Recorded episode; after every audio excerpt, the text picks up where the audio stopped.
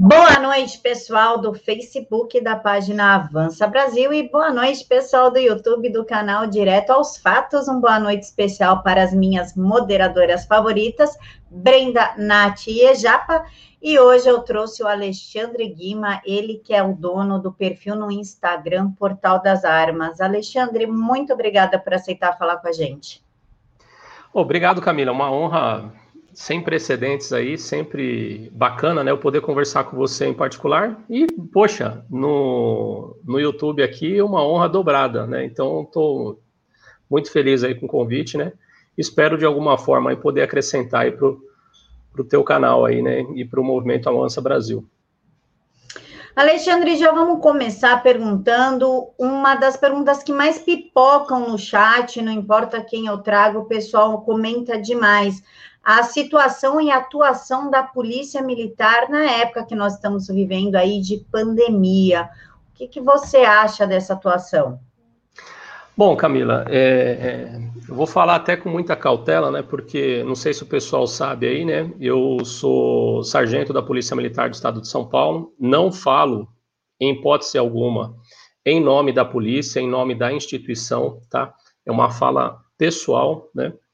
E nessa vida de segurança pública aí já estou mais de, de 12 anos, né? Também trabalhei na Guarda Municipal de Santo André, né? E eu vejo particularmente, né, é, com muita tristeza, assim, alguns casos que vêm ocorrendo, né? E, mas aqui em São Paulo, graças a Deus, né, a Polícia Militar sempre trabalhou do lado do cidadão, né? É, inclusive é, contribuindo até para a nossa Constituição, né? desde 34 aí, né, a Constituição, que, as posteriores aí que se seguiram também, né, então a Polícia Militar do Estado de São Paulo, né, ela sempre lutou ao lado do cidadão, né, então, é, com relação à Polícia Militar do Estado de São Paulo, aqui não falo pelo, pela instituição, mas sempre esteve do lado do cidadão, não tem problema com relação a, a isso daí, né? A gente tem visto aí outras polícias, infelizmente, abraçando aí, né? De, é, eu não vou nem falar as polícias, né? Mas alguns policiais aí, infelizmente, entrando nessa onda aí de prender cidadão de bem, né? Porque tá na rua, porque tá trabalhando, né? Eu particularmente vejo com tristeza isso daí, né? A polícia e o cidadão são amigos, né? É, para não dizer co-irmãos, né? Então, eu sempre defendo o cidadão, até porque, né, no, a minha esposa não é policial, né, minha mãe não é policial, meus irmãos não são, né, aqui em casa só eu e meu pai, né, é, então, tenho certeza que os policiais é, que trabalham na rua aí, né, nem todo mundo da família é policial, então eu sempre vejo o cidadão como amigo, né, e antes de ser policial, né, antes de entrar para a polícia, eu era um cidadão também, né, Então, é, a gente sempre tem que. A polícia e o cidadão estão sempre juntos, né? E é assim que eu vejo. Eu fico com tristeza quando a gente vê algumas imagens aí, né? É... Sim. Desculpa, pode terminar. Não, não é isso aí mesmo, né? Não... Polícia e cidadão são amigos. É, é o que eu posso falar para você. É, pegando o gancho na sua fala, no domingo passado nós tivemos manifestações aqui em São Paulo e os policiais cumprimentaram os manifestantes numa ação de, de apoio, né, numa demonstração de respeito com os manifestantes que estavam lá tentando lutar por um Brasil, por uma São Paulo melhor. Como é que você vê essa atitude dos teus colegas? Bom, eu só fazer uma correção, né? O que que acontece? É, eu vi alguns vídeos na internet, né, de é, da polícia, o, cidadão, o pessoal que estava na manifestação lá, é, vendo a polícia prestando a, a, devida honra, né, a continência, né, e as viaturas com a, o giroflex e a sirene ligada, né. Mas o que, que acontece? É, esse, na verdade, não foi um fato em apoio à manifestação. É que sempre quando morre um policial militar, né, é, é feito o minuto de honra para esse policial que faleceu. E no, na hora em que foi dada a ordem, né, é, coincidiu de estar junto com a manifestação, entendeu? Mas independentemente disso, né, é, eu tenho certeza que a, a, Polícia Militar do Estado de São Paulo, ela sempre apoiou e apoia o cidadão, né? Então, e principalmente essas manifestações aí, é, em particular, né? A polícia, ela não tem lado, né? A polícia, ela é imparcial. Mas, em particular, a minha visão, as manifestações da direita, né?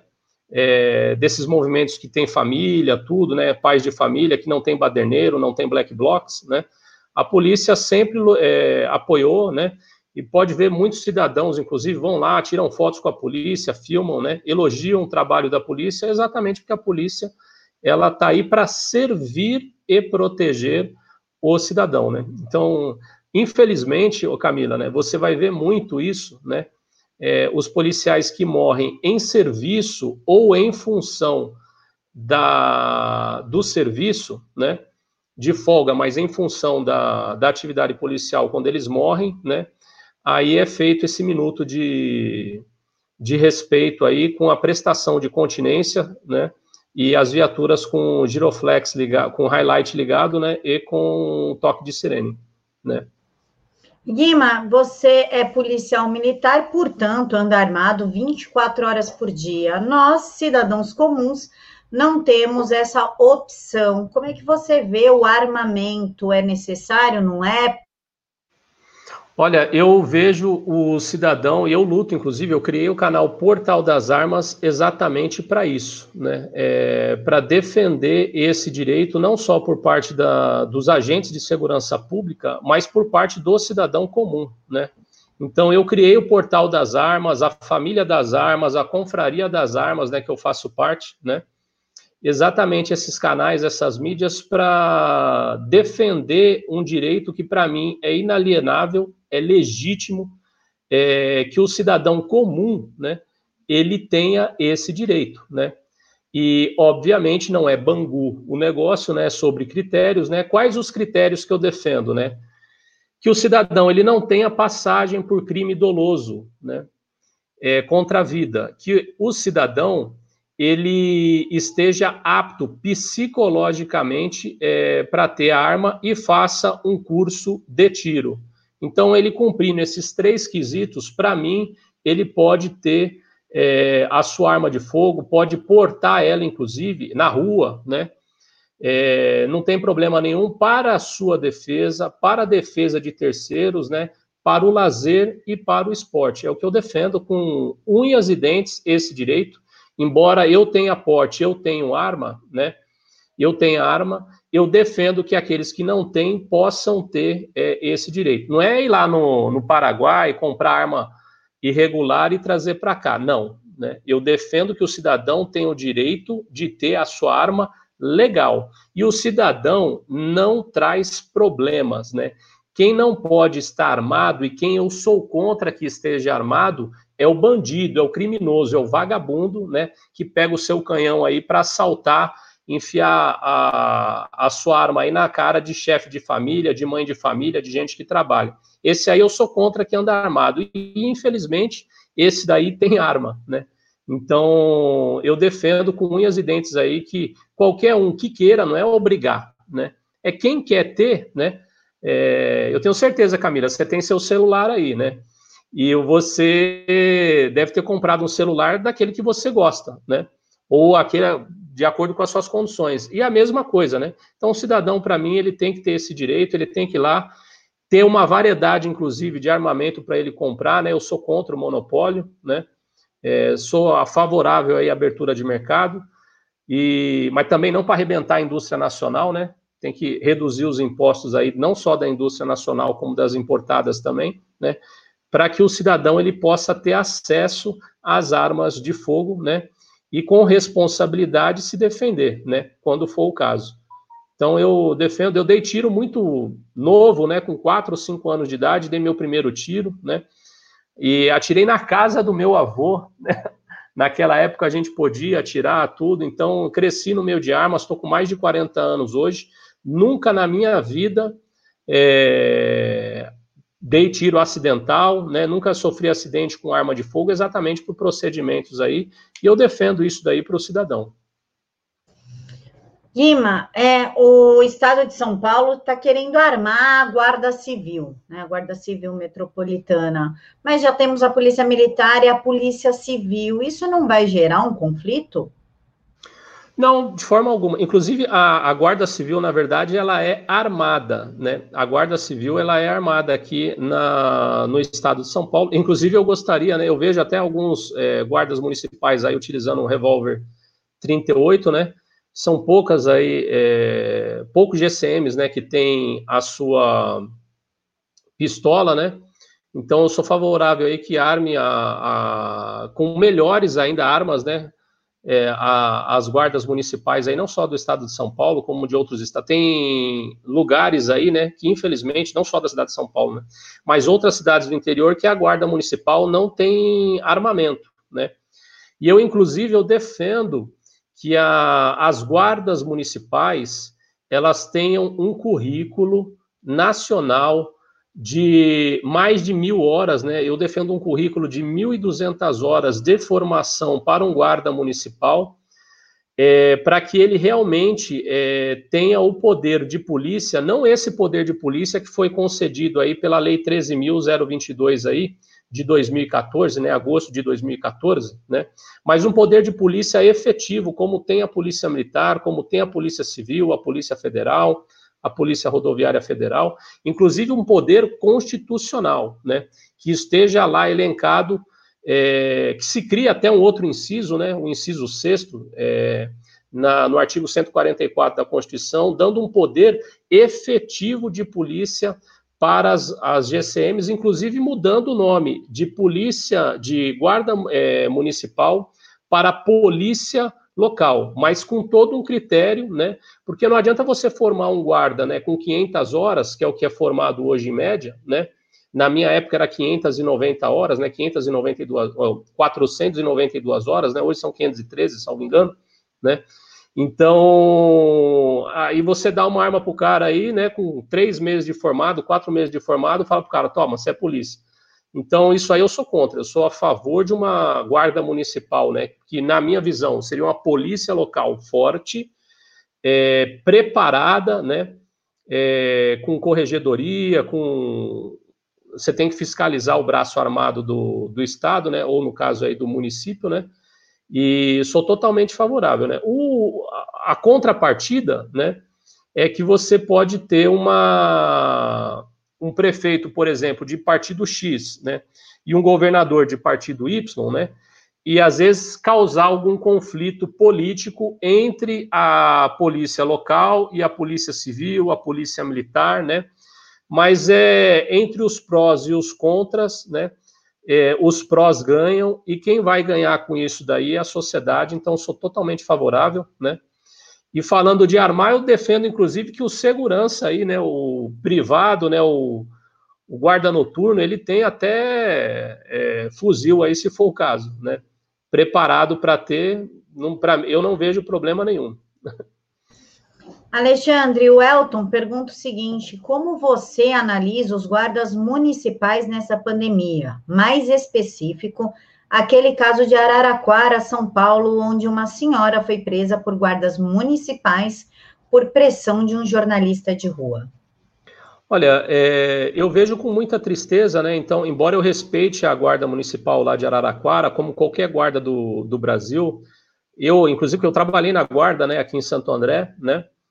E, mas eu particularmente eu teria uma postura diferente daquela que foi adotada. Não vou falar em é, criticar em si os guardas municipais, mas a atitude que eu tomaria seria totalmente diferente, tá? Eu, é, é, o que eu falei, né? Eu tenho esposa que é civil, eu tenho mãe que é civil, irmãos, né, e irmãs que são, irmão e irmãs que são civis, né? É, então, eu me coloco, caramba, podia ser minha mãe, podia ser uma irmã minha, né?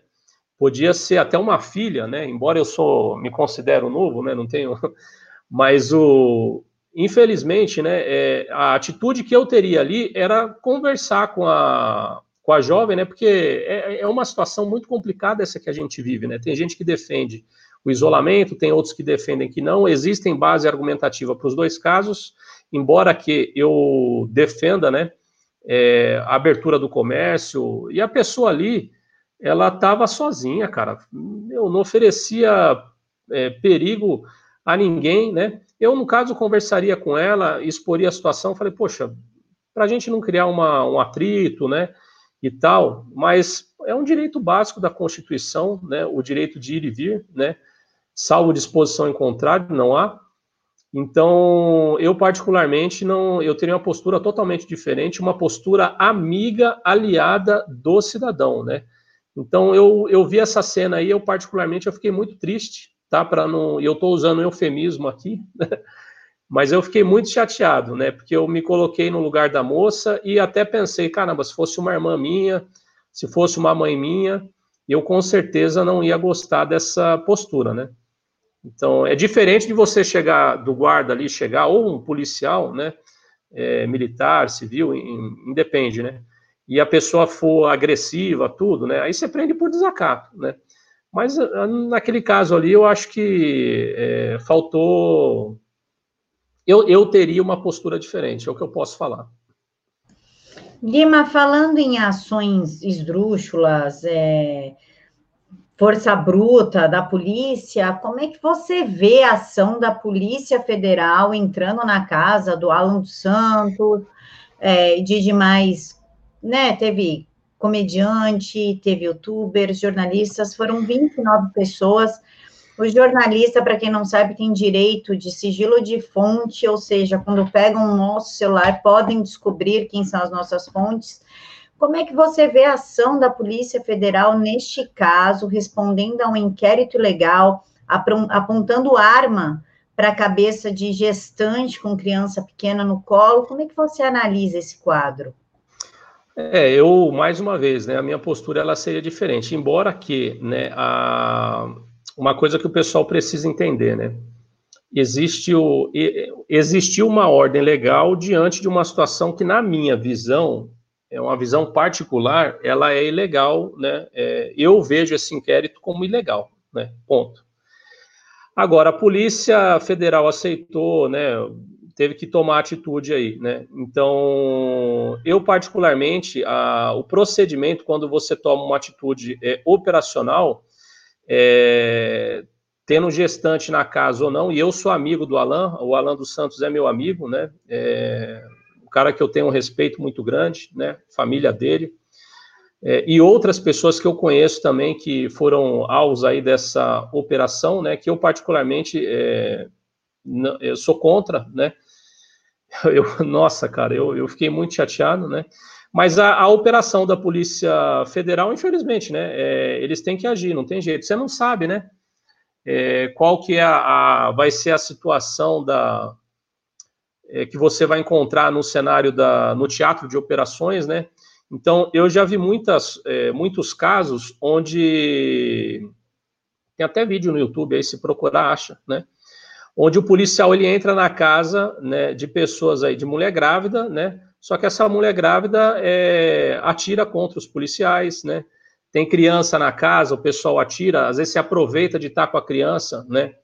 E efetua disparos contra a, a guarnição, né? Que vai atender essa ocorrência, né? Então os policiais eles têm que tomar esse procedimento, que é um procedimento, né?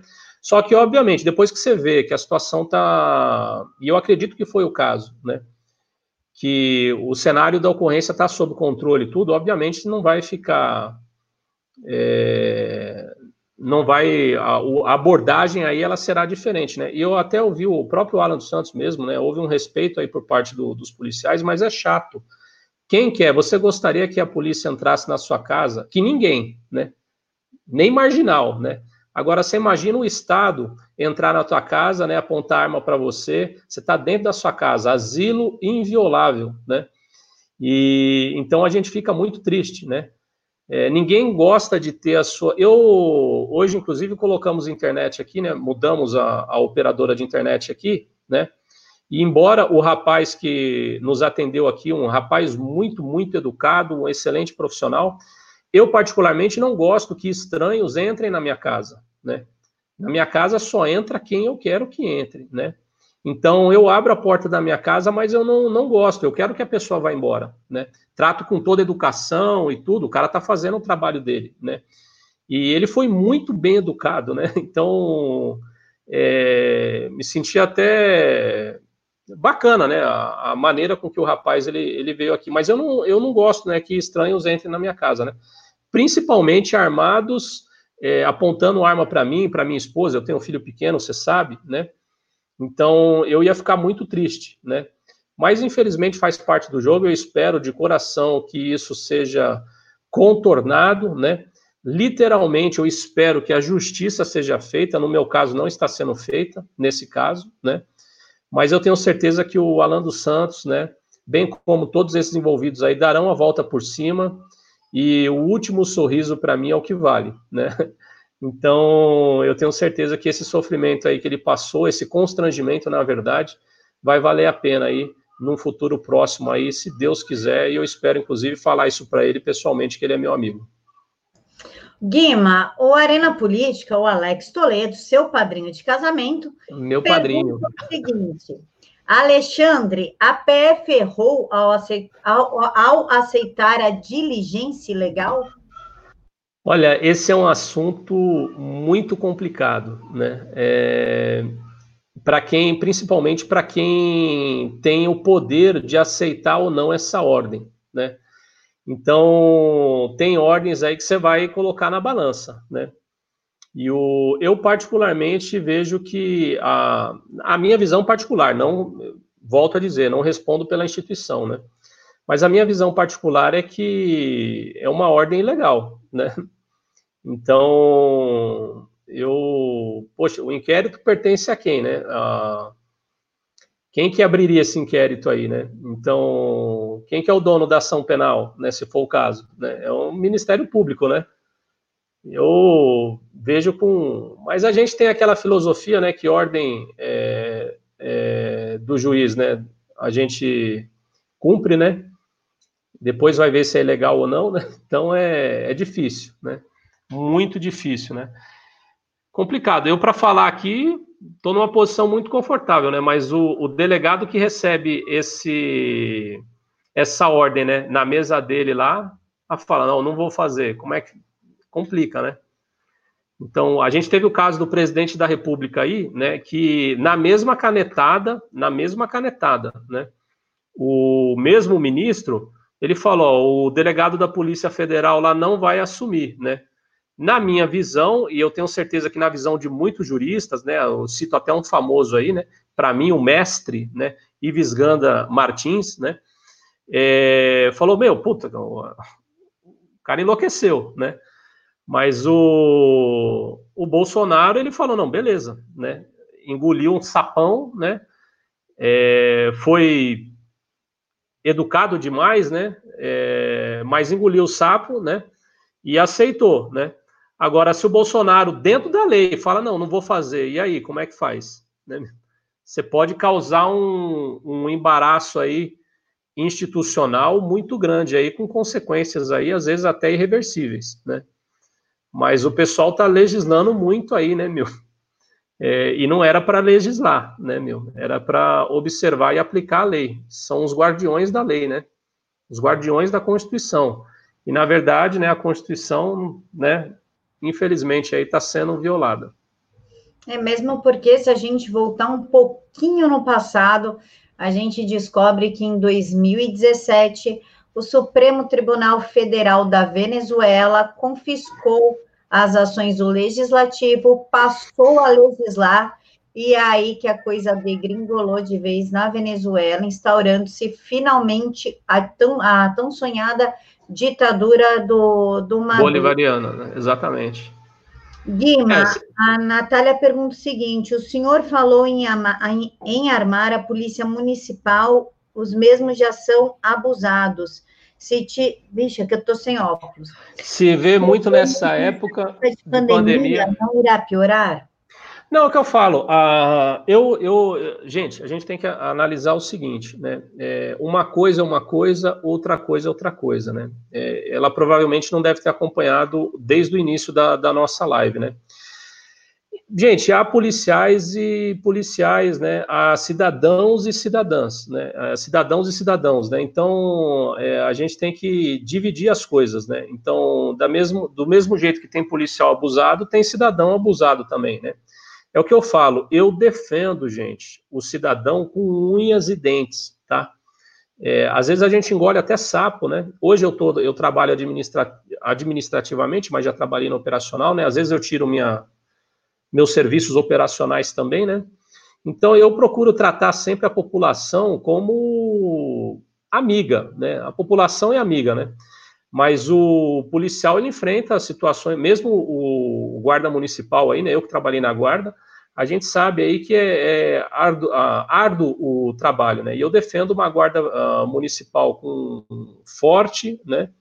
Armada, muito bem armada, tá? E preparada, obviamente, para atender o cidadão da melhor maneira possível, né?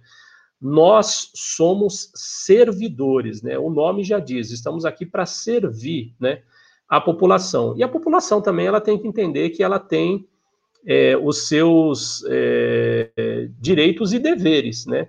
Eu gosto sempre de inverter, não falo, a gente tem deveres e direitos, né? Eu fico triste, obviamente, né, quando o direito do cidadão ele é desrespeitado, né? Mas a gente aí também não pode levar para o outro extremo, porque senão aí a gente arrebenta a corda, né? Então a gente acaba criando um problema maior, né? A gente tem que atacar o problema, né? é a raiz do problema e não criar outros problemas aí para a própria população, mesmo que ela que vai ser prejudicada, né? Então, eu vejo o lado do cidadão, mas eu também tenho que ver o lado do servidor, né? Guima, nós tivemos aí, então, na quarta-feira, a Polícia Federal entrando na casa de pessoas por conta de uma suposta fake news que nunca é apresentada qual é a fake news, mas. Estou querendo ver essa fake news até hoje. É, dizem que existe, mas a gente nunca é, viu. É, não sei. E isso me lembra a história do Paulo Belinsky, né? Que uhum. a grande mídia fez um show de fake news em cima do, do nome aí do, do policial, que levou seis tiros da namorada e ela acabou cometendo suicídio. É um amigo seu, e eu gostaria que você falasse sobre o fato vítima de fake news na mídia, acusado de feminicídio e no fim, quem levou seis tiros foi o, o Paulo, que na qual está entre a vida e a morte no hospital. Você pode comentar esse caso, por favor? Posso sim. Bom, primeiro, né, é, é, eu não tenho amizade com, com ele, né? Eu acredito que ele me conhece, né? A gente já, por, é, acho, salvo engano, umas três vezes aí a gente já teve é, juntos, né? É, então, até falamos, inclusive, né? Poxa, cara, a gente é vizinho, né? Mas eu, eu até tinha esquecido, né? Tanto que quando teve uh, esse caso envolvendo ele, eu falei, caramba, mano, o cara é meu vizinho, eu nem, nem tava sabendo. Mas aí depois eu até lembrei disso daí, né? Então a gente teve em, em duas, três oportunidades aí, conversamos, né? Onde que a gente conversou mais, inclusive, foi na convenção do PSL aqui em São Paulo, né? Mas não tem aquela intimidade com ele, né? Mas eu, eu fiquei sabendo desse caso aí, amigos meus me mandaram no WhatsApp, eu, como moro do lado aqui da casa dele, né? Bem pertinho mesmo, né? É, descer lá para, assim que soube, né, para acompanhar essa situação.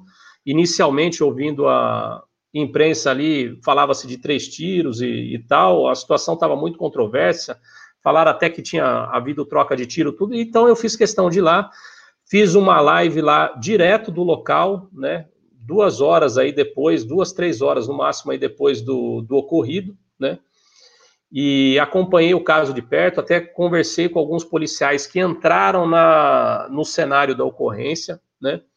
E aí eu pude levantar as informações ali, e na minha live saiu exatamente o que a imprensa hoje está falando, né? Então, eu gosto demais do Paulo Bilinski, admiro ele, sigo ele nas, nas mídias sociais aí, é um cara que, um excelente profissional, né? É um cara, gente boa pra caramba. Infelizmente, infelizmente, né? Eu sinto pela vida da moça, tá? Uma moça linda, muito bonita mesmo, né? É, jovem aí, 27 anos, né? Uma vida inteira pela frente, né? Aparentemente, né? Até pela minha experiência, eu acredito que tenha sido exatamente isso que o Paulo Bilinski falou, tá? Evidentemente que é a perícia que vai é, oficializar isso daí, tá? E é uma coisa muito simples de você oficializar, tá? Com os exames que foram feitos no, no local lá, dá para você ter uma, uma dimensão aí é, tranquila do, do cenário da ocorrência. Eu acredito que foi isso mesmo, tá? Até porque eu já vi gente falar, como é que pode, né? O cara dá um tiro nela e depois dá seis tiros nele mesmo. é uma coisa que não tem cabimento um negócio desse, né? E eu, para mim, a história não está mal contada, né? Está muito bem contada, infelizmente, né? Crime passional é, é, difícil, né? A cabeça do ser humano é, é complicada, né? A minha visão, a minha visão no, do teatro da ocorrência aqui, acabaram discutindo tudo, depois ele foi tomar banho, né? Depois tem, tem as mensagens do WhatsApp aí, né? É, eu acho que ela não aceitou bem a situação, ele foi tomar banho, ela pegou a arma dele, né? Ele saiu do banheiro, estava de toalha, inclusive, né? Segundo o que me disseram, né? Lá na, em loco. E ela efetuou os disparos nele, tá? Depois que viu ele no chão lá, aí, putz, mano, a merda, né? E aí ela foi e efetuou um disparo no, no coração dela, né? Aí fala, poxa, mas como é que pode a mulher fazer um disparo no. Ela mesmo se matar, mas com um tiro que não é na cabeça, não é no. Né, na, na boca, no, no queixo, tudo, né? Eu tenho uma explicação para isso daí, né? Geralmente você faz isso daí, às vezes até inconsciente, né? Mas geralmente para preservar a, a face, entendeu? Cito até o caso do Alexandre Nardoni, né, que jogou a sua filha lá do, do quinto andar, né? Ele poderia ter jogado ela da sala, né? Só que ela cairia no concreto. Então ele fez o seguinte: ele jogou ela do quarto, ela caiu na grama, né? Eu acredito que ele teve esse cuidado, né? Porque não, não jogou da sala que estaria mais fácil, né? Foi lá cortar o negócio, né? E, mas exatamente para preservar. E eu vejo dessa forma aí, né? Agora, isso é um exame muito fácil da perícia analisar, né? É, você vai fazer o exame residográfico, né? Dentro do exame residográfico, você vai ver se tem pólvora ou não na mão dos dois. Aí eu, eu falo para você o seguinte: pode ter pólvora na mão dos dois? Claro que pode, mesmo ele não tendo atirado no cenário da ocorrência porque ele atira bastante, ele atira toda semana, né? Ele está atirando, né? Então, provavelmente já tinha atirado no dia anterior ou no dia é, anterior ao anterior, né? Então, tanto ela quanto ele, né? Só que existe ali no, no caso dela, né? Se ela atirou com a arma no, no peito, você tem um nome para isso. Eu não, não lembro, é um nome, acho que é alemão, salvo engano, né? Um nome, eu, eu me falha a memória agora. Mas você tem na, a, a, perícia forense ali, né, de, a balística forense, você vai ter ali a zona de, de tatuagem, zona de chamuscamento, zona de esfumaçamento, né, que seria o caso ali, né, inclusive com a, a marca do, da pistola, né, eu tô com a minha arma aqui, não pode mostrar, E o, mas é, que fica na a marca da, do cano da, da arma, né? Às vezes até da, do ferrolho da arma, né? Encostada no, no peito da, da jovem aí, né?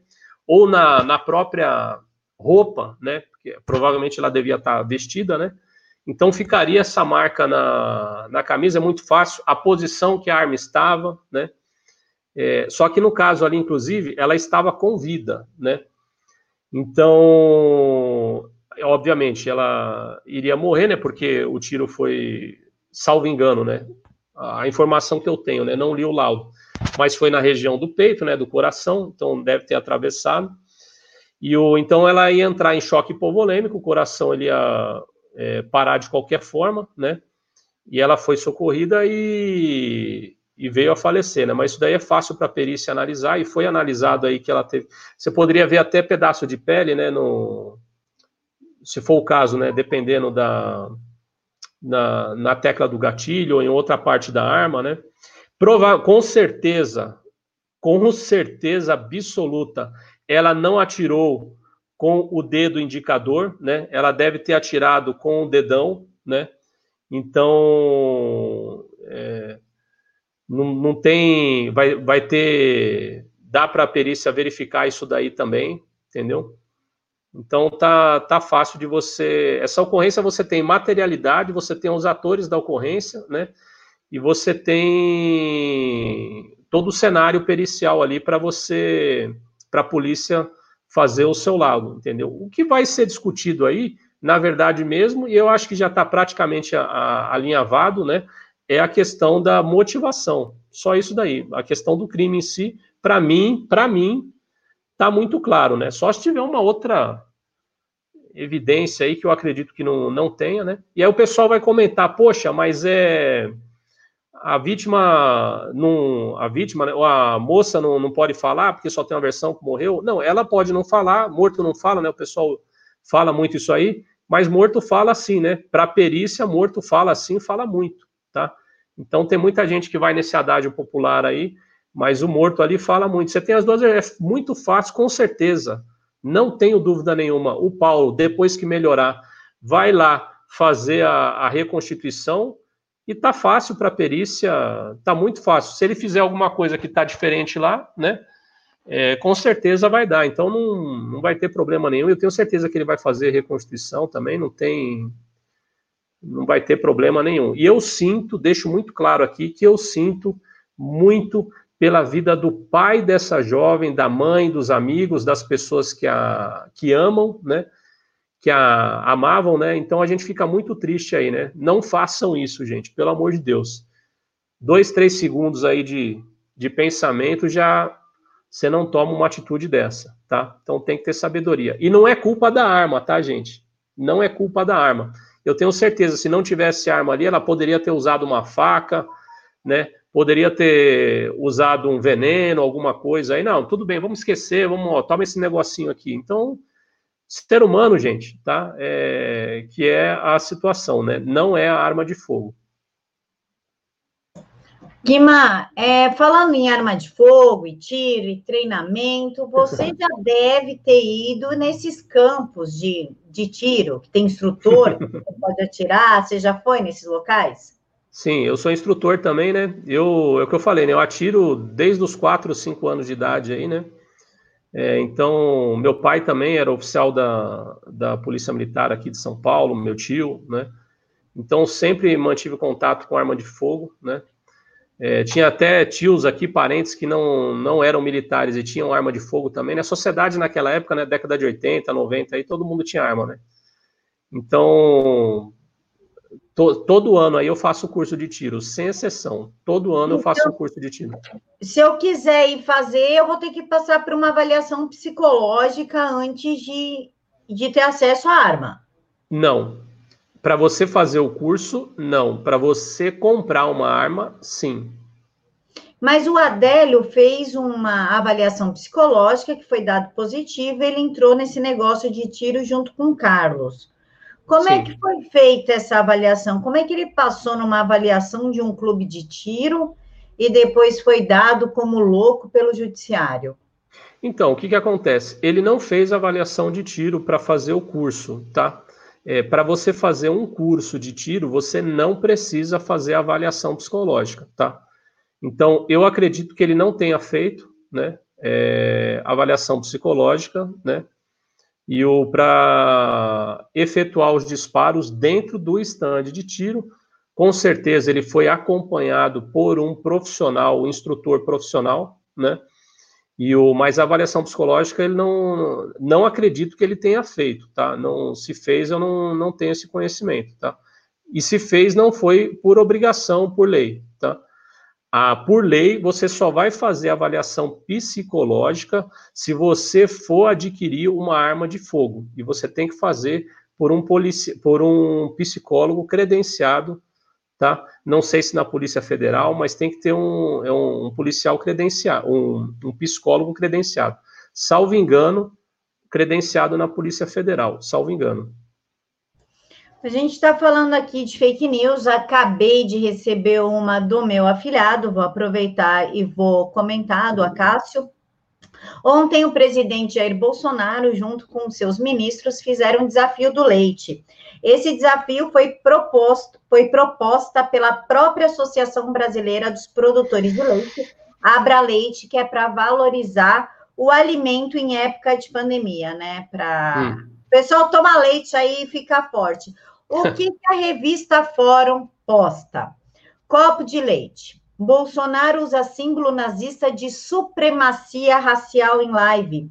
Ele vai dizer que não é, que é pelo desafio do leite, mas é um jogo de cena, afirma a antropóloga Adriana Dias, especializada em neonazismo. Guima, você aí, policial militar, eleitor de Jair Bolsonaro, é, o presidente está tentando fazer uma ação legal para levantar a indústria do leite. Todos os ministros participaram, até a ministra Tereza Cristina. Como é que você vê essa acusação da Fórum sem ter é, consequências ao imbecil, ao débil mental que escreve uma acusação gravíssima dessa? É, eu acho que, eu penso, né, na verdade, eu não acho nada, né? Eu penso que esse, é, se a matéria é isso aí que você está me falando, né? Olha, meu, é, eu particularmente eu nem vejo o fórum, porque, pelo amor de Deus, cara, né? Mas é absurdo, né, meu? Tem umas coisas aqui que, olha aí, meu, né? Sem comentários, Camila, sem comentários. É, a pessoa ela tem problema, né?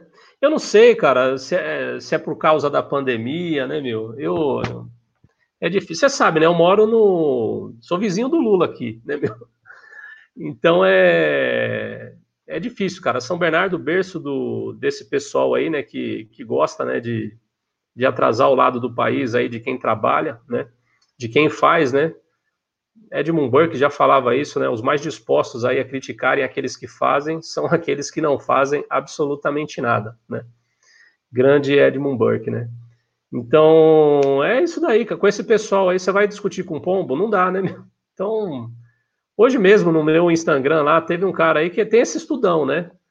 Os caras sabem de tudo, você não sabe nada, né, meu? Tô há mais de 12 anos nesse negócio de segurança pública aí, não sei nada, né? Mas o cara que, né, meu, fez jornalismo, ele sabe mais do que eu, que, né, que fez. Um maconheiro que nem trabalho tem. É difícil, né? Então eu nem discuto, cara. Antes eu discutia tudo, você, né, você tenta mostrar a para a pessoa, né? Mas não adianta, cara. É, para uma pessoa dessa mudar, tem que acontecer alguma coisa assim para que ela quebre um paradigma, né? Que é muito grande, está cauterizado na mente da pessoa, né? Então nem discuto, pô. Você vai discutir com pombo? Não dá.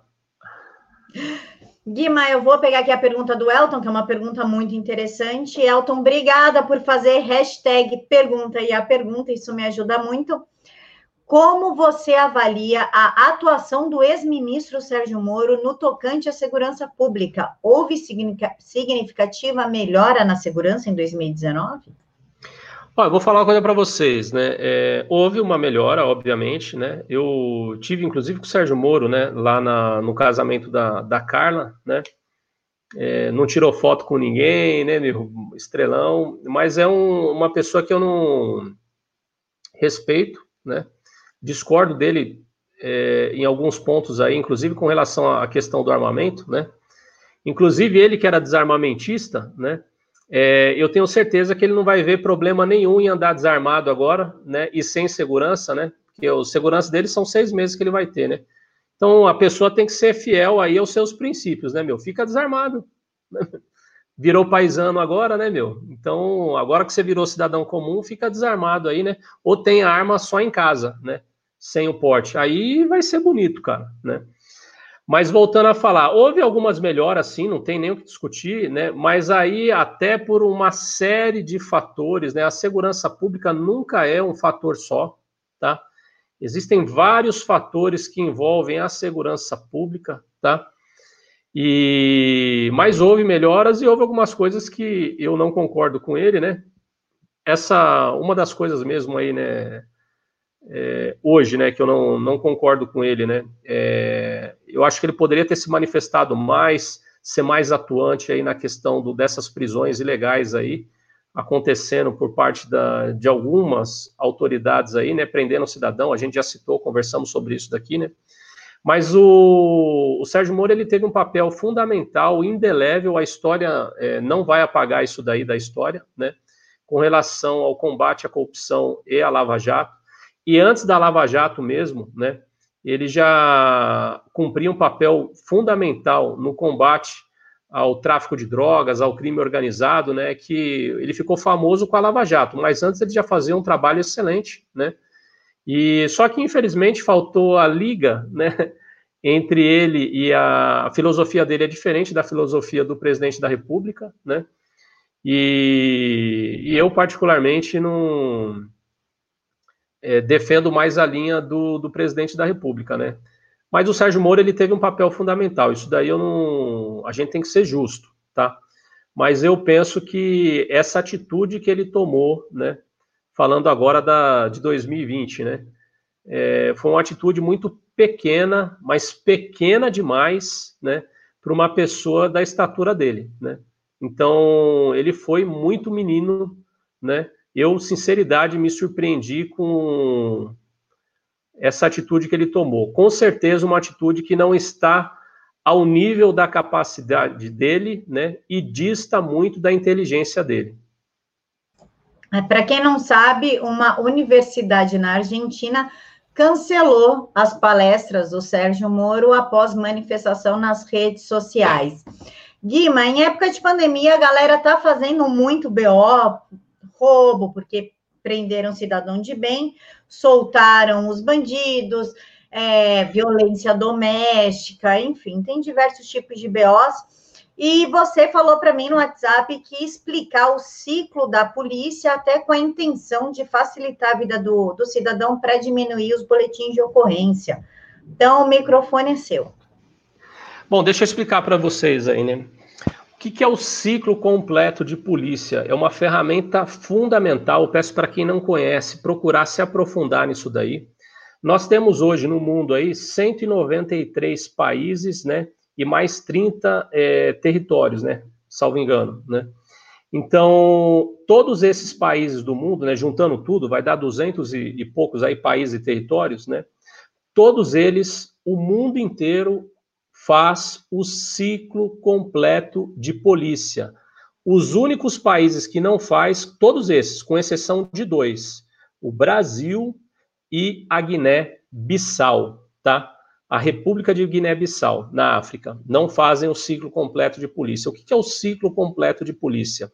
A polícia militar hoje, ela prende, leva para a delegacia a partir do momento que ela prendeu e levou para a delegacia, não está mais a cargo da polícia militar, e sim da autoridade policial por meio da polícia civil, polícia judiciária, que é o delegado de polícia. É a polícia civil que irá fazer a persecução criminal e entregá-la para o Ministério Público, tá? E o Ministério Público, que é dono da ação penal, ele vai falar se oferece a denúncia ou não contra esse cidadão, tá? Ou esse criminoso, no caso, né?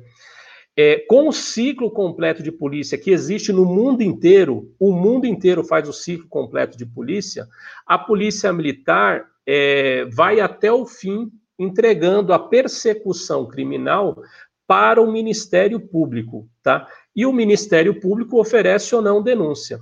O que, que isso vai impactar na tua vida? Falando de uma forma bem simples, aquelas quatro, cinco horas que você leva é, para registrar um BO na delegacia vai se transformar em 30, 40, é, 50 minutos, uma hora, né, no máximo.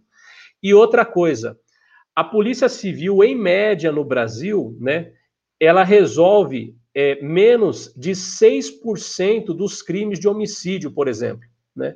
No Brasil, a resolução de crimes, nossa, cara, é abaixo de, de, de 8% aí, né? Tá em média aí 6%, né? Isso aí é um absurdo, cara. Não tem nenhum. Meu, é inacreditável um negócio desse aí. Nos Estados Unidos, salvo engano, são 80%, 85%. No Chile, mais de 80% é, dos, das resoluções aí de crimes é, envolvendo homicídio, né? E a maioria dos casos de homicídios que são solucionados são esses que aconteceu aí, né? Como crimes passionais, né? É, então, você vê esse caso do Paulo Bilinski aí, né? É, no caso, a menina, pelo que a gente tem aí, se matou, né? Então, uma, você já tem um cenário, tem a materialidade, tem tudo, né? Se é um outro crime de homicídio, é, na maioria das vezes de um crime comum, cara, 6% só são solucionados, entendeu? Então a, denúncia chega, vai lá para o DIPO, o DIPO para o Ministério Público, tudo. Meu, não anda o negócio, não tem processo, né? Você vai ver encarceramento está abaixo de 3%, né? Desses casos aí. Então é um absurdo. Com um ciclo completo de polícia, né?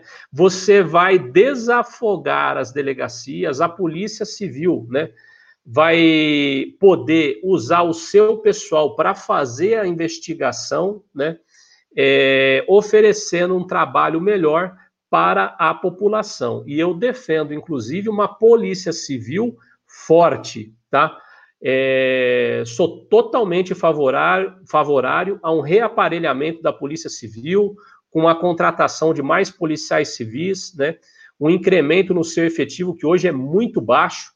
Polícia Civil ela tem um efetivo muito baixo, tá? Aqui no estado de São Paulo, então sou totalmente favorável a um reaparelhamento da Polícia Civil e a um aumento do seu efetivo. E com um ciclo completo de polícia que eu defendo, inclusive, para as próprias guardas municipais.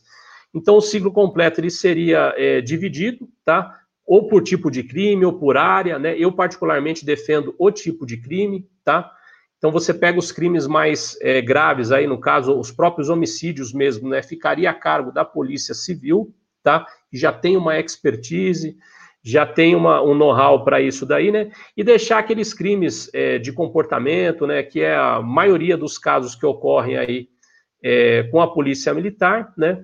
E eu tenho certeza que isso desafogaria a, as delegacias, ajudaria no combate à criminalidade por meio da polícia judiciária investigando os seus casos, né? É, haveria um aumento é, significativo, não tenho dúvida nenhuma com relação a isso daí, de casos solucionados, né? Esses 6% passaria para 60% tranquilamente, né? E o cidadão não ia perder mais 4, 5 horas para registrar um boletim de ocorrência, ia perder 30 minutos aí, uma hora no máximo, para registrar o seu BO aí, quiçá uma hora, né? Para registrar o seu BO se tivesse isso, o ciclo completo de polícia, né? E outro detalhe, né? Em estados aí como Minas Gerais, por exemplo, a cidade tem dois, três policiais, ele pega um flagrante ali, ele vai registrar esse boletim numa delegacia que fica a 200, aí até 300 quilômetros, né? Em alguns casos mais extremos, longe daquela cidade, né? Ou seja, o policial ele vai é, ampliar o seu turno de serviço aí de 12 horas, aí vai para 30 horas ou mais, né? E aquela cidade vai ficar sem polícia, tá? Então, tudo isso daí, se tivesse o ciclo completo, estaria resolvido, né? Então, bom para a polícia, bom para o cidadão, bom para a sociedade. Guima, para a gente finalizar, o Fábio pergunta o seguinte: a portaria revogada pelos ministros da Saúde e da Justiça, que tratava da quarentena, isenta o povo de prisão? Desculpa, eu não entendi. No, no, o, tinha uma, uma interministerial de número 5 que hum. falava que o cidadão podia ser preso caso ele saísse de casa sem máscara. Essa portaria ela foi revogada anteontem. E a pergunta do Fábio é: a portaria revogada pelos ministros da Saúde e da Justiça, que tratava da quarentena, isenta o povo de prisão? Sim, se foi revogado, não tem porquê. Eu, é o que eu falei, gente. Eu, eu defendo, inclusive, a orientação, né? mas falando do aspecto legal, é, se revogou, não tem. Né? Artigo 5 da Constituição lá. Ninguém é obrigado a fazer ou deixar de fazer, né? a menos que tenha um dispositivo né? positivado, né, falando o contrário, né? Então não tem crime, né? Mas eu aconselho o pessoal a andar de máscara, tá? E mantenha a higiene pessoal, tá? E trabalhe, gente, né? É, vamos viver aí, né? E o bola para frente, o cidadão ele precisa trabalhar, pelo amor de Deus, gente, né? Estão destruindo o país, né? E o cidadão precisa trabalhar, cara. Guima, a Natália fez aqui uma pergunta, eu nunca ouvi dizer isso, achei até estranho, mas Natália pergunta: no meu estado se paga 50 reais para fazer um boletim. Isso é em todo o país? Nunca... Não, isso aí não existe. Pagar 50 reais para fazer um boletim? Cara, isso aí não existe, meu. Como é que você vai ser assaltado duas vezes, né?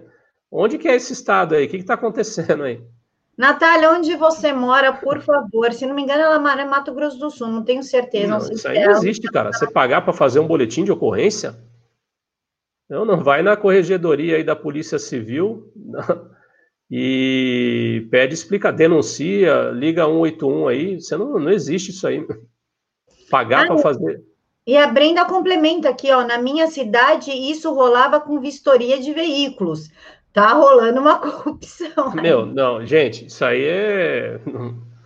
Não, tem cabimento um negócio desse aí, gente. Não, agora, o que eu falo, uma coisa é você pagar, é, você vai tirar a placa, vai fazer emplacamento, tudo, você tem as taxas do Detran, isso aí é normal. Agora, você pagar para fazer um boletim de ocorrência, isso aí pode ligar um, um, um 181 aí, faz a denúncia anônima, tá?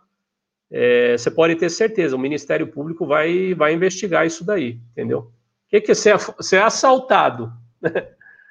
e aí você vai na delegacia, não, é 50 reais aqui. Isso aí não existe, cara. Não existe isso daí, tá? O que, que é isso, meu? Pelo amor de Deus.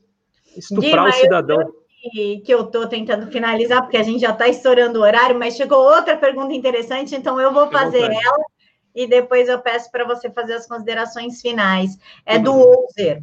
Pergunta para ele sobre a excludente de ilicitude que foi retirado do pacote anticrime do governo federal. É, eu particularmente eu sou favorável a essa excludente de ilicitude, mas infelizmente não, não foi aprovada, porque você daria um reforço a mais é, para o policial, e eu tenho certeza que isso seria estendido para o cidadão, tá? para que ele pudesse atuar com maior tranquilidade na hora da, da ocorrência, tá? Agora, se você for pegar lá o, o artigo 23 do Código Penal, né, você tem as excludentes de, de licitude já, tá? E o juiz ele vai se basear naquilo dali. Agora é difícil quando você entra no, no entreveiro com um criminoso, tá? E você tem que fazer o uso da arma de fogo, né? Ou de um meio letal, né?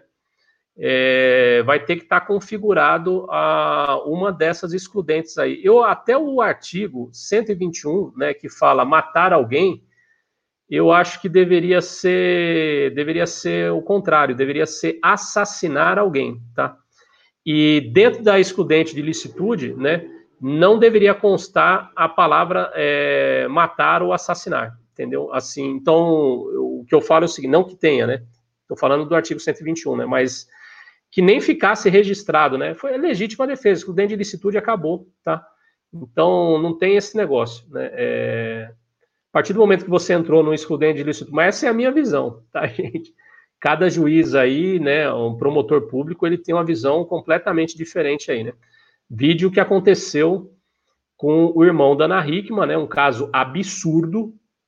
O cara toma dois tiros, meu, né? Mata o cara e vai ser julgado ainda. Pelo amor de é coisa que não entra na minha cabeça, tá? Um negócio desse. É complicado.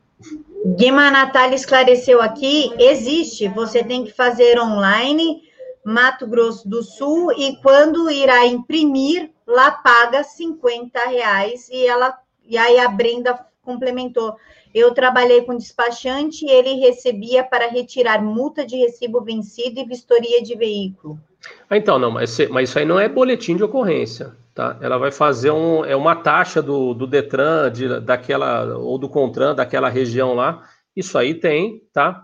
É, tem estados que são mais, estados que são menos, entendeu? Depende do, do tipo de serviço que é oferecido para ela no estado. Mas a questão do boletim de ocorrência, né? Eu, sinceridade, desconheço isso aí, tem que investigar.